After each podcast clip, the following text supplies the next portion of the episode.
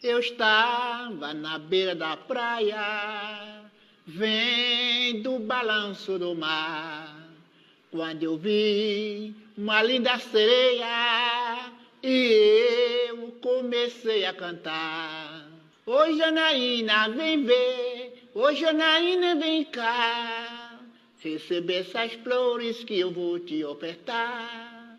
Ô Janaína, vem ver, ô Janaína, vem cá, receber essas flores que eu vou te ofertar. Vem, Janaína.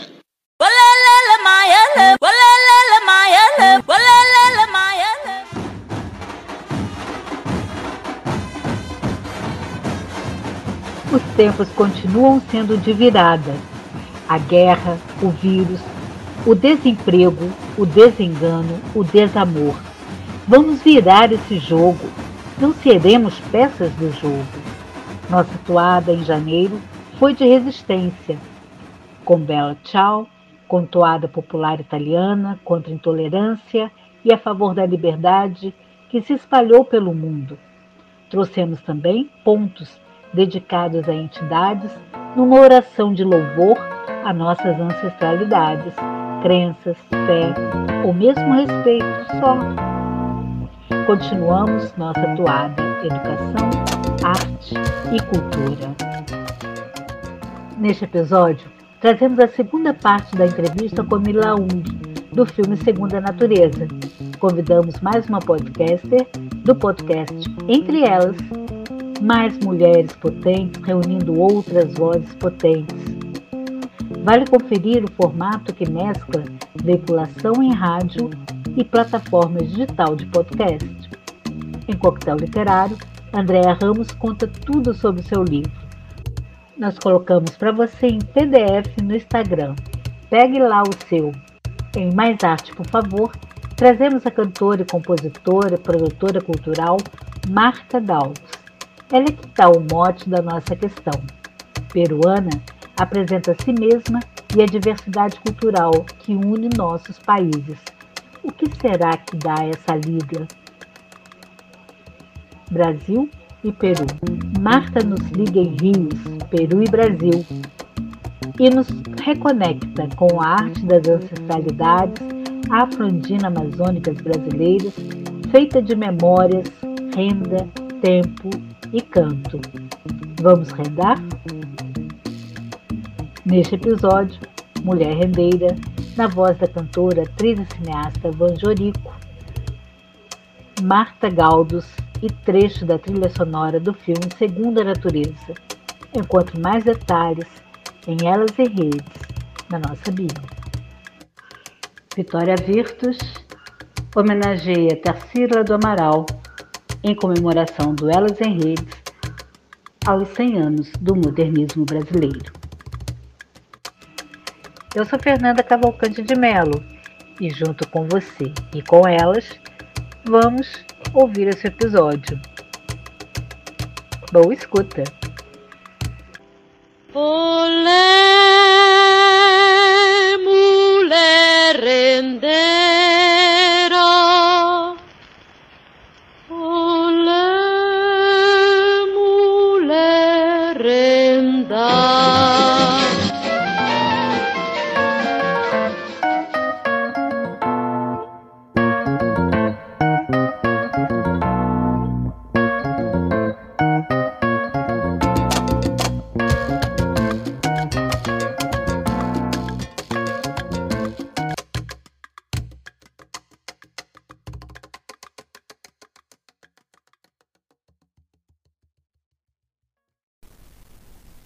Yo nací un 2 de febrero, fecha de un carnaval mar y fuego.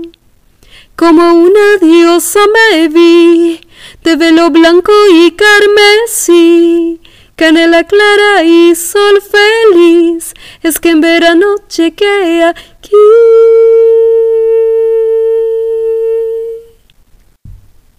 Yapampunrurakunaj maman Mamita Candelaria. Hola, soy Marta Galdos. Nací o 2 do 2 de 1982, um 2 de fevereiro, dia de Iemanjá no Brasil e Virgem da Candelária no Peru, país onde surge o Rio dos Rios, o Amazonas, e como o rio, eu vim trazer minhas águas no coração do Brasil. Atualmente resido em São Paulo. Me formei em comunicação e produção cultural, mas há 12 anos entendi que minha vocação era ser cantora, transmissora de histórias e emoções. Levei cursos de canto, palhaço cênico e humanitário, teatro, dança, poesia. Com a música, pude atravessar continentes até China, passei por Panamá, meu Peru e, claro, Brasil. Crio em espanhol, português, inglês, francês e flerto com outras línguas. Vivo assim um processo de descoberta constante. Lancei o festival Mulher Sabia Fest, Sábia de Sabedoria e Sabiá de Pássaro. O encontro aconteceu durante a pandemia nas telas e uniu a cultura musical de países latinos com a do Brasil.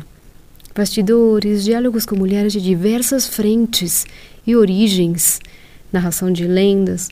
Celebramos nossa ancestralidade e amor como ato de resistência. Nessa primeira edição, chamei as irmãs brasileiras como Ana e Rosa, Fabiana Cosa e Lazuli, vocalista da canção Triste, Louca ou Mã, junto com a colombiana Vitória Saavedra e a conterrânea Adriana Mesatri autora de músicas importantes da dramaturgia brasileira. Desde criança, sempre fui curiosa da voz.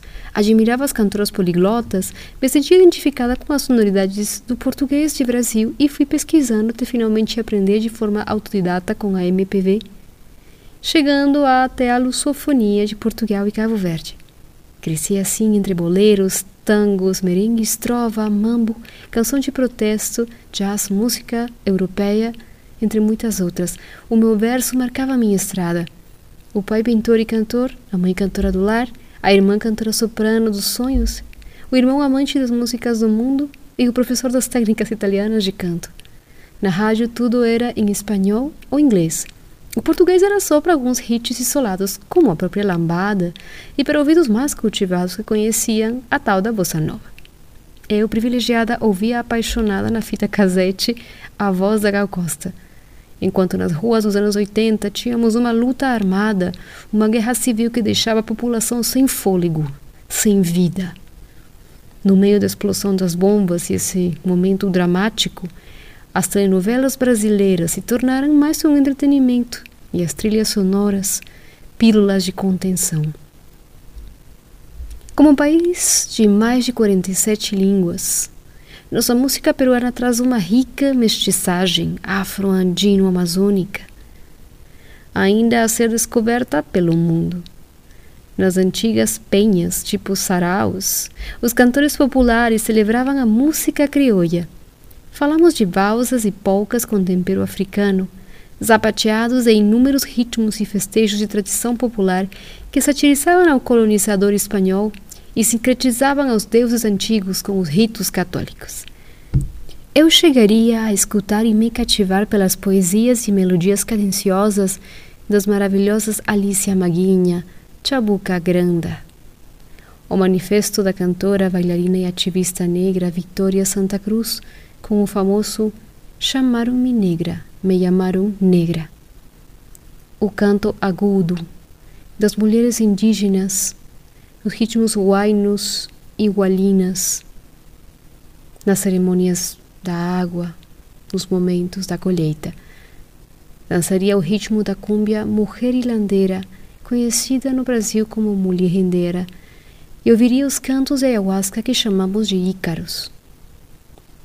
Em 2016 lancei assim meu primeiro álbum titulado Respiraré, onde trouxe aqueles pitacos da world music no repertório biográfico, principalmente com releituras de música peruana e uma especial ao ritmo de festejo afro de Upaniguinho, imortalizada na voz da Elis. Essa diversidade cultural que sempre me cativou juntou-se com a mulher que gesta ideias, projetos e vida, Mais que países e bandeiras, nossas culturas originárias se entrecruzam. Na música, alimentos, cerâmica, narrações orais. Precisamos vivenciar e dispor esses encontros. No momento onde o ciclo histórico nos levou novamente a nacionalismos exacerbados e preconceitos excludentes. É por isso que minhas canções trazem esse componente de afeto, de oração, de reconexão. Vocês estão convidados, convidados, convidadas a assistir a temporada do show Colores e o Festival Mulher Sabiá no meu canal youtube.com.br Marta Galdos, Marta com H, Galdos como G-A-L-D-O-S. E seguir minha música nas plataformas da sua preferência. Quero agradecer ao podcast Elas em Redes pela oportunidade de me aproximar a vocês e fazer aquela troca de energia e militância através do amor e a arte Muitas graças. Muito obrigada. Ayatica. Quando o rio dos rios na pedra brotou, desceu um fio de lágrima no rosto do Criador. Depois o rio veio a nascer em Cotavamba, Sucanoro, Sara. A nação floriu, o mundo assuntou em meio a duro cobre a chica desabrochou. O cone se mundiou com choro canto do encantado ser. No que nasceu, os povos se juntaram para ver. No que nasceu, as tribos se juntaram para ver.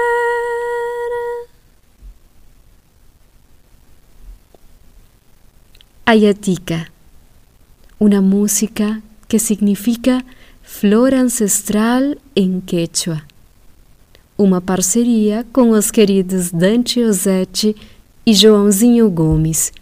Música que será lançada em 2022.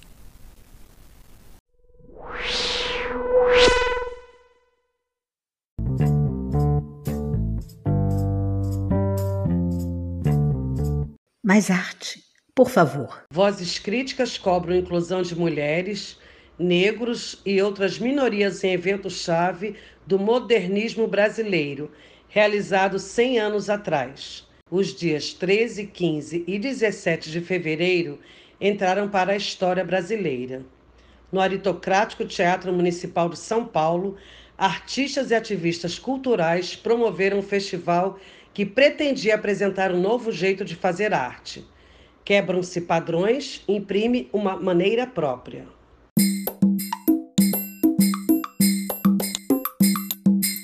Era a Semana de Arte Moderna.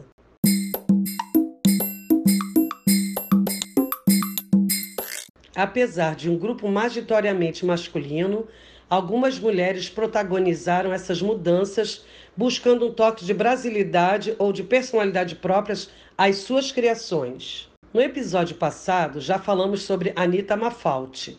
Neste, vamos lembrar a importância de Tarsila de Aguiar do Amaral.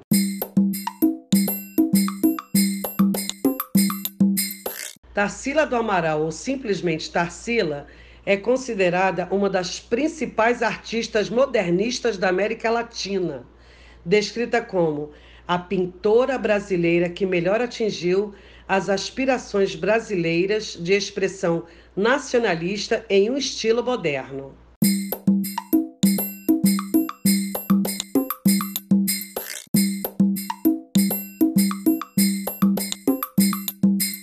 Ela foi membro do Grupo dos Cinco, que era um grupo de cinco artistas brasileiros considerados a maior influência de movimento de arte moderno no Brasil. Tarsila também foi fundamental na formação do movimento Antropofagia, de 1928 a 1929. Foi ela quem inspirou o famoso manifesto antropofágico de Oswald de Andrade.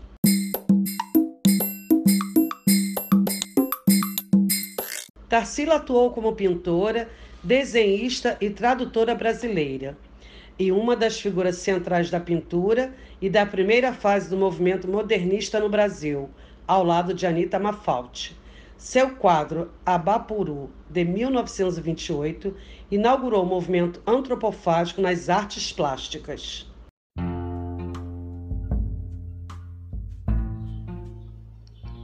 Entrevista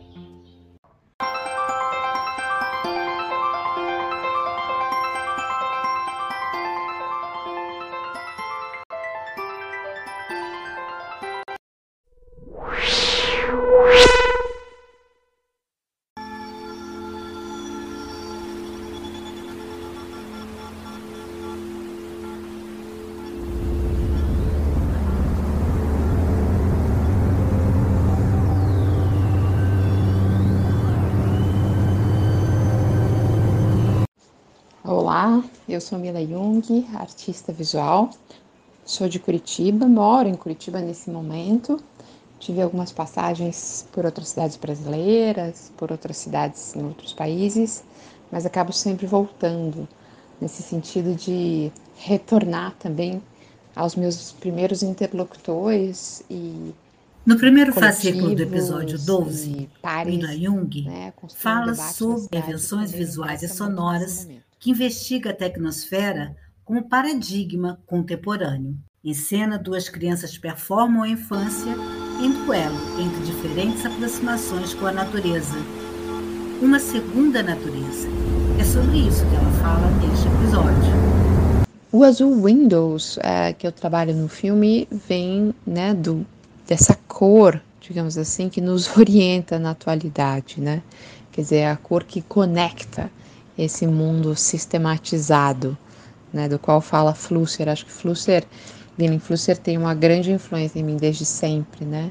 A Filosofia da Caixa Preta, um livro que eu li, enfim, há muito tempo, e ele continua exercendo em mim esse poder, né? Que o artista possível é aquele que vai desprogramar a, a caixa preta, né? Então, eu acho que o Azul Windows traduz um pouco a caixa preta.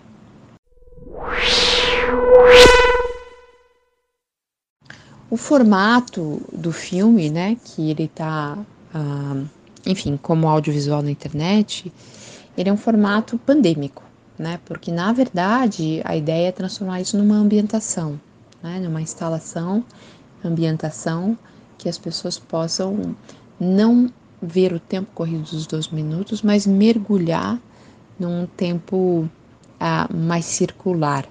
Então, vamos ver se agora no pós-pandemia, quando chegar a pós-pandemia, vamos conseguir trazer isso para uma instalação, né? E agora, né, o trabalho que eu estou fazendo nesse momento chama imunidade e é um trabalho que convoca as mães, artistas, ativistas a deporem para seus filhos, né? Que palavra é essa dessas mães para os filhos, que é uma palavra um tanto quanto imune, porque vem de um lugar do mais íntimo, é, pode ser dita. Né? E nesse sentido, a partir dessa coleção de vozes de mulheres, eu estou montando um jogral público né, para passar das vozes particulares para as vozes para uma voz pública, né? Então essa multiplicação no jogral, né, daquilo que é singular é uma coisa que tem me interessado muito e a busca dessa palavra exata, justamente de, de tentar é, pensar que mundo é possível fora desse grande sistema, né, que nos é imposto, né, pelo neoliberalismo a cada dia, de uma maneira mais feroz.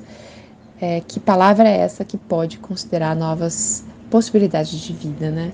Então eu achei na voz dessas mães a possibilidade de escuta de algo firme, né? Que diz não à guerra, né? Que vê em perspectiva, né? Que porque ter filho é pensar em futuro, ter filhos é pensar em construir sempre algo melhor então eu estou tratando desse jogral público nesse momento. Segundo a natureza, é a continuidade de outros projetos, né? Pode ser que tenha continuidade, certeza, mas ele já é a continuidade de outros trabalhos. Deserto de Real, por exemplo, é um trabalho que eu realizei para o Museu da Fotografia de Curitiba, que tem várias obras uh, tentando lidar com a questão das imagens como efeito de superfície imagens que, de algum modo, na experiência contemporânea, nos deixam reféns do desejo de desejar, ou seja, as imagens nos retêm e nada entregam, né? nos retêm nesse desejo e nada entregam. Então, a, o Segunda Natureza, olhando para isso hoje, de fato é uma continuidade já desse paradigma, né, dessa imagem contemporânea, consumo, publicidade e a relação do sujeito diante dessas imagens. Segunda Natureza foi uh, selecionado para o Olhar de Cinema, que é um festival que eu gosto muito, porque é um festival que uh, sempre uh, lida com a ideia de cinema e artes, né, faz essa interlocução, passeia entre novas linguagens, né, isso é bastante claro no festival. Então eu fiquei bem feliz de ter sido selecionado, mas não é um trabalho que eu dei continuidade, mandar para os festivais de cinema, porque de fato, assim, uh, me interessa muito mais a colocação desse trabalho dentro do mundo das artes visuais, né? Enfim, os festivais de cinema vão exigir que as pessoas vejam isso de forma bidimensional e eu queria transpor isso para uma ambientação, né? Eu acho que até o neon como peça também estar no espaço expositivo, o filme estar desmembrado, não numa narrativa linear, mas circular em diversas telas é o que me interessa nesse momento. Numa instalação ambientada, é, o espectador se move nesse espaço, mas ele mantém o que de cinema me interessa mais, que é o espaço de mergulho, né? O escuro, o espaço dentro do museu, né? De determinar aqui eu estou vendo arte, ou seja, aqui eu deixo fora o celular, eu deixo fora as distrações e mergulho. Né? Então, nesse sentido, eu acho que a instalação pode ser cinema, né? mas o cinema-cinema, né, que lida com o aspecto da representação e da tela bidimensional e do tempo linear do filme, me interessa menos, um, porque de fato, assim, o que tem de mais importante do filme não é a narratividade do filme, né? é outra coisa. E essa outra coisa diz respeito ao tempo que o espectador pode estar dentro do espaço, né, de como ele vai escutar esse áudio em relação às imagens. Então, essa escolha desse espectador participador, eu acho que ela se amplia na ambientação, na instalação. Então, aqui o que me interessa não é a continuidade do que vai acontecer, mas é o filme como um acontecimento. É? um acontecimento que espelha em alguma maneira o espectador, o sujeito espectador dentro dessa exposição. É por isso que o cinema cinema pode ser um problema, porque justamente ele sugere, ele supõe uma continuidade, ainda mais no mundo das séries, né? Que essa continuidade ela vai ter 24 horas de filme, né? Já não são mais duas horas, então também a gente já nem está mais na esfera do filme filme, mas do filme série, né? Do filme plataforma, né? Que as tramas são tão incalculáveis que, que eu preciso de, enfim, né, um mês de, de, de tempo de filme para poder resolver todas as tramas. Então não é isso que me interessa, apesar que eu gosto muito, mas não é isso que me interessa no trabalho segundo a natureza. O que me interessa é o choque do ver se vendo, quando o espectador realmente, diante daquilo, entende que ele mesmo é a presa da questão.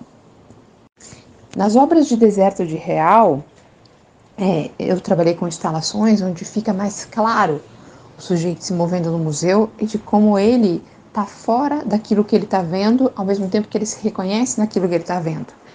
Então, obras como Maquete, Oceano, Craft, que eu vou passar para vocês agora, elas são então já esse, esse, essa problematização da relação entre o mundo de fora, o mundo real contemporâneo das imagens, e o que está dentro do museu refletindo aquilo que o espectador é, experimenta na vida real.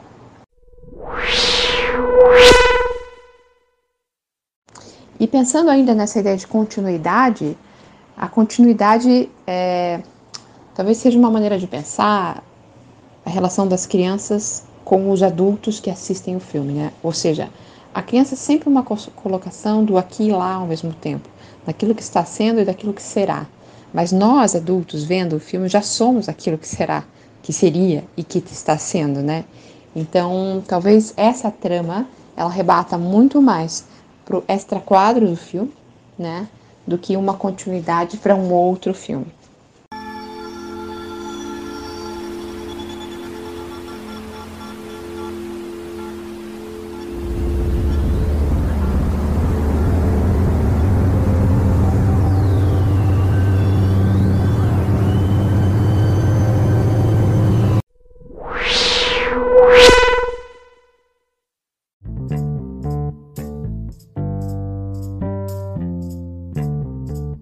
Mais arte, por favor. Elas em redes convida. Pode entrar, a casa é sua.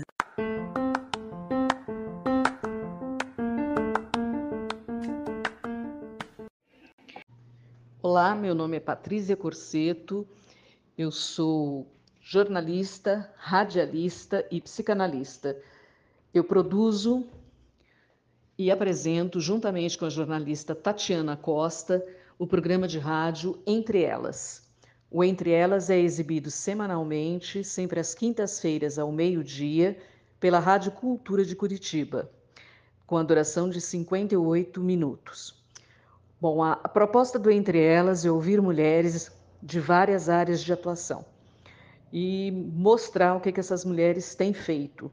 Então, nós entrevistamos mulheres da literatura, da filosofia, da cultura, da política, da medicina, do meio ambiente e o objetivo é mostrar o que essas mulheres estão fazendo aí em suas áreas de atuação. A gente tem uma coluna semanal chamada Entre Aspas, onde nós ouvimos uma outra mulher para que faça um recorte de até no máximo cinco minutos sobre o tema abordado naquele programa. Bom, o inusitado dessa coluna semanal é que nós passamos para essa colunista apenas o tema que será discutido. Então, ela não tem acesso ao que as essas duas entrevistadas, né, que geralmente são duas para o programa, vão abordar dentro da temática. Então, sempre vem ou um contraponto, ou uma opinião que pode divergir diretamente sobre o que foi tratado durante a entrevista, e é isso que acho que dá um tempero, um molho todo especial para o programa. Uh, a gente sempre encerra com música, uh, música brasileira, e nós damos prioridades a cantoras independentes, né, para que elas possam mostrar aí os seus trabalhos, né? Ou então para cantoras que estão aí em evidência, mas a gente procura sempre as músicas que foram menos tocadas na, nas rádios, que sejam menos conhecidas do público em geral, também para que para dar outra visibilidade, maior abrangência para o trabalho dessas cantoras, né? Bom, é um programa feito por mulheres, né, apresentado por mulheres, mas nós queremos falar para todos, né? E nós já somos em três meses, nós estreamos em novembro. O primeiro lugar em audiência na Rádio Cultura de Curitiba e o terceiro lugar das rádios comerciais nessa faixa do meio-dia em uma hora, do meio-dia a uma hora, né? Uh, nessa faixa, na região ali de Curitiba, além da capital, tem mais 30 municípios, né? Então, a gente é líder de audiência na rádio que nos hospeda e também o terceiro programa mais ouvido nessa faixa do meio-dia a uma hora em toda a região ali. É isso, eu queria aí agradecer pela oportunidade e dizer que também, né, esse programa ele fica hospedado depois no portal da rádio, que é o www.cultura930.com.br, no podcast Entre Elas. Fica também visível e é transmitido também, além da rádio, pelo Facebook, pelo YouTube da rádio, e depois ele é hospedado em podcast no Spotify. E nós temos aí o nosso Instagram, para quem se interessar em conhecer melhor o nosso programa, que é o arroba projeto Entre Elas. No Instagram tem o link do Spotify na bio, para que vocês possam aí ouvir todos os nossos episódios, né? Nós estamos entrando agora no 15º episódio, que vai ao ar agora no dia 10 de fevereiro.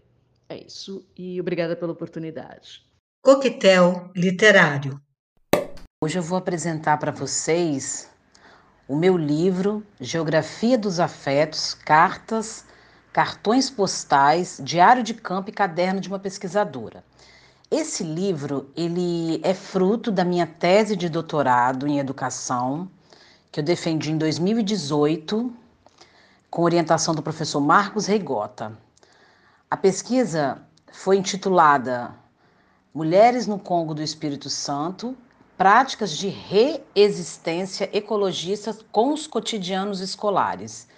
Então, assim, é, a grande inspiração para que eu escrevesse cartas, né, que eu apresento algumas cartas, é principalmente a pedagogia de Paulo Freire, né? No livro Cartas a Guiné-Bissau, registro de uma experiência em processo, também no livro Cartas a Cristina, reflexões sobre minha vida e minha praxe, né? Organizado pela professora Ana Maria Araújo Freire. E também no livro Pedagogia da Indignação, Cartas Pedagógicas e Outros Escritos, também organizado pela Anita Freire. Então, assim, esse processo de escrita, né, de cartas, de cartões postais, de diário e de caderno foi o que eu vivenciei no momento que eu estava na no doutorado em educação, de 2015 a 2018, né, com bolsa CAPES. E aí, é, esse livro foi publicado pela editora Pedregulho, aqui de Vitória do Espírito Santo. Teve revisão da Tiara Cruz, né? A Marília é editora da Pedregulho. E a arte visual da capa e da contracapa foi feita pela Maria Luísa Teixeira Ramos Galacha, né? E o prefácio pelo professor doutor Solé Gonzalez, né? E aí eu começo o livro é, apresentando cinco cartas, né? Uma para que eu escrevo para minha vovó Dindinha, outra para minha filha Maria, outra para Ariane, que é uma colega do doutorado de Sorocaba, outra que eu escrevo para o meu orientador Marcos Reigota e, e eu encerro esse bloco de cartas desse capítulo escrevendo uma carta para a professora Anita Freire, que é a viúva do Paulo Freire, né? E aí, em outro capítulo, eu trago 50 cartões postais dos percursos acadêmicos e afetivos que eu trilhei durante o doutorado. Então, não só aqui no Brasil, mas também é, no México, que mais à frente eu vou comentar. Além disso, eu trago também um diário de campo, um capítulo, né, trazendo as experiências, os primeiros passos que eu tive como pesquisadora, vivendo um intercâmbio de pesquisa na cidade de Oaxaca de Juárez, no México, com uma, um auxílio de pesquisa que eu recebi de uma agência, de uma agência da Alemanha. E aí ali eu trago as histórias que eu escutei das professoras nos cotidianos escolares, né, alguns fragmentos dos cotidianos, das culturas que eu vivi na cidade do México, em Oaxaca de Juárez e também em Chiapas, e as conversas que eu tive com essas professoras de Oaxaca, né, que muitas delas têm a perspectiva da pedagogia de Paulo Freire na, no seu fazer docente. E aí ainda eu tenho um capítulo que eu apresento, o caderno do visto, do lido e do ouvido, que eu compartilho as minhas experiências que eu tive com os contatos, com os artigos científicos, nas disciplinas que eu participei na Uniso, né, junto com, juntamente com o professor Marcos Reigota, é, as músicas, os filmes, é, o processo literário, de literatura de um modo geral, de livros que eu tive contato, né, e tantas outras coisas que estão é, expostas nesse capítulo do caderno do visto, do lido e do ouvido, né. E aí é, é importante dizer também que a contracapa né, é um momento de resistência que eu faço essa mulheragem, a Conceição Evaristo, a Marielle Franco e a Carolina Maria de Jesus, né, trazendo a, as três na contracapa como resistência negra feminina. E aí eu quero encerrar esse momento com vocês, é, de muita alegria, lendo um trechinho da carta que eu escrevi para minha avó Dindinha. Carta para a vovó Dindinha. Ilha de Vitória, 18 de maio de 2018. Olá, amada vovó Dindinha, que saudade sinto da senhora. Decidi escrever uma carta para contar como anda minha vida por aqui. Escrita recheada de profunda gratidão. escolhi um lugar especial para este momento, lugar que poucas pessoas da nossa família frequentaram e frequentam. Espaço privilegiado, espaço privilegiado para poucos. Vovó, estou aqui debaixo de uma frondosa mangueira, ao lado da sombra boa de um pé de jamelão, e isso me fez recordar minha infância, onde cresci brincando no chão entre formigas, comendo jamelão até a língua ficar bem roxa e lambuzando-me com deliciosas mangas. Ah, vovó, esqueci de dizer onde estou. Estou no campus de Goiabeiras da Universidade Federal do Espírito Santo, única federal do nosso estado. Aqui concluí meu mestrado em educação, fui professora substituta durante dois anos no centro de educação. A graduação fiz em uma faculdade de educação particular. Nunca prestei o vestibular por não acreditar que seria possível ingressar em uma universidade pública. Era um sonho estudar na UFES, um sonho bem distante na época. Você não vai acreditar, mas hoje, minha filha Maria, sua bisneta, estuda aqui. Uma alegria para toda a família. E é a primeira pessoa da nossa família e única até o momento a fazer a graduação em uma universidade pública federal, a UFES. Ah, vovó, continuarei aqui com fé na vida, no caminhar, no encontro com as tantas Marias da minha vida. Como diz Milton Nascimento, lembrando as tantas Marias, é preciso ter sonhos sempre. Um beijo bem carinhoso de sua neta, com gratidão, Dedéia.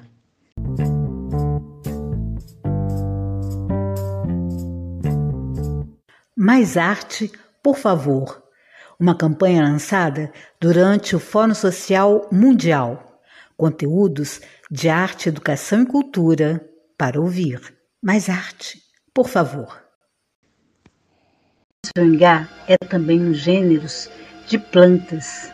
As espécies desse gênero são conhecidas pelos nomes comuns de ingá ou ingazeiro, sendo que ingá também designa o fruto da árvore, uma longa vagem que contém sementes envolvidas por uma polpa, muitas vezes comestível. É muito comum nas margens dos rios e lagos, sendo muito procurado pela fauna e pelo homem por suas sementes envolvidas por polpa branca e adocicada. O ingá se originou do tupi e, de acordo com alguns estudiosos, significa embebido, empapado, ensopado devido talvez à consistência da polpa aquosa envolvendo as sementes. Ingá é também uma música da cultura popular peruana. Ingá. Na voz de Marta Galdos.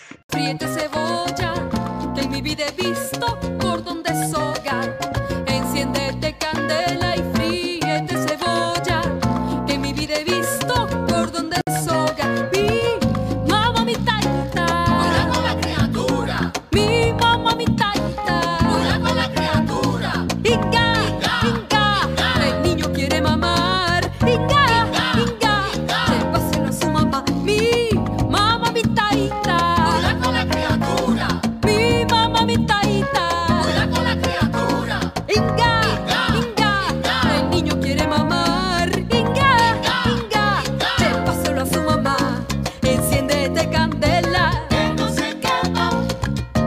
obedecer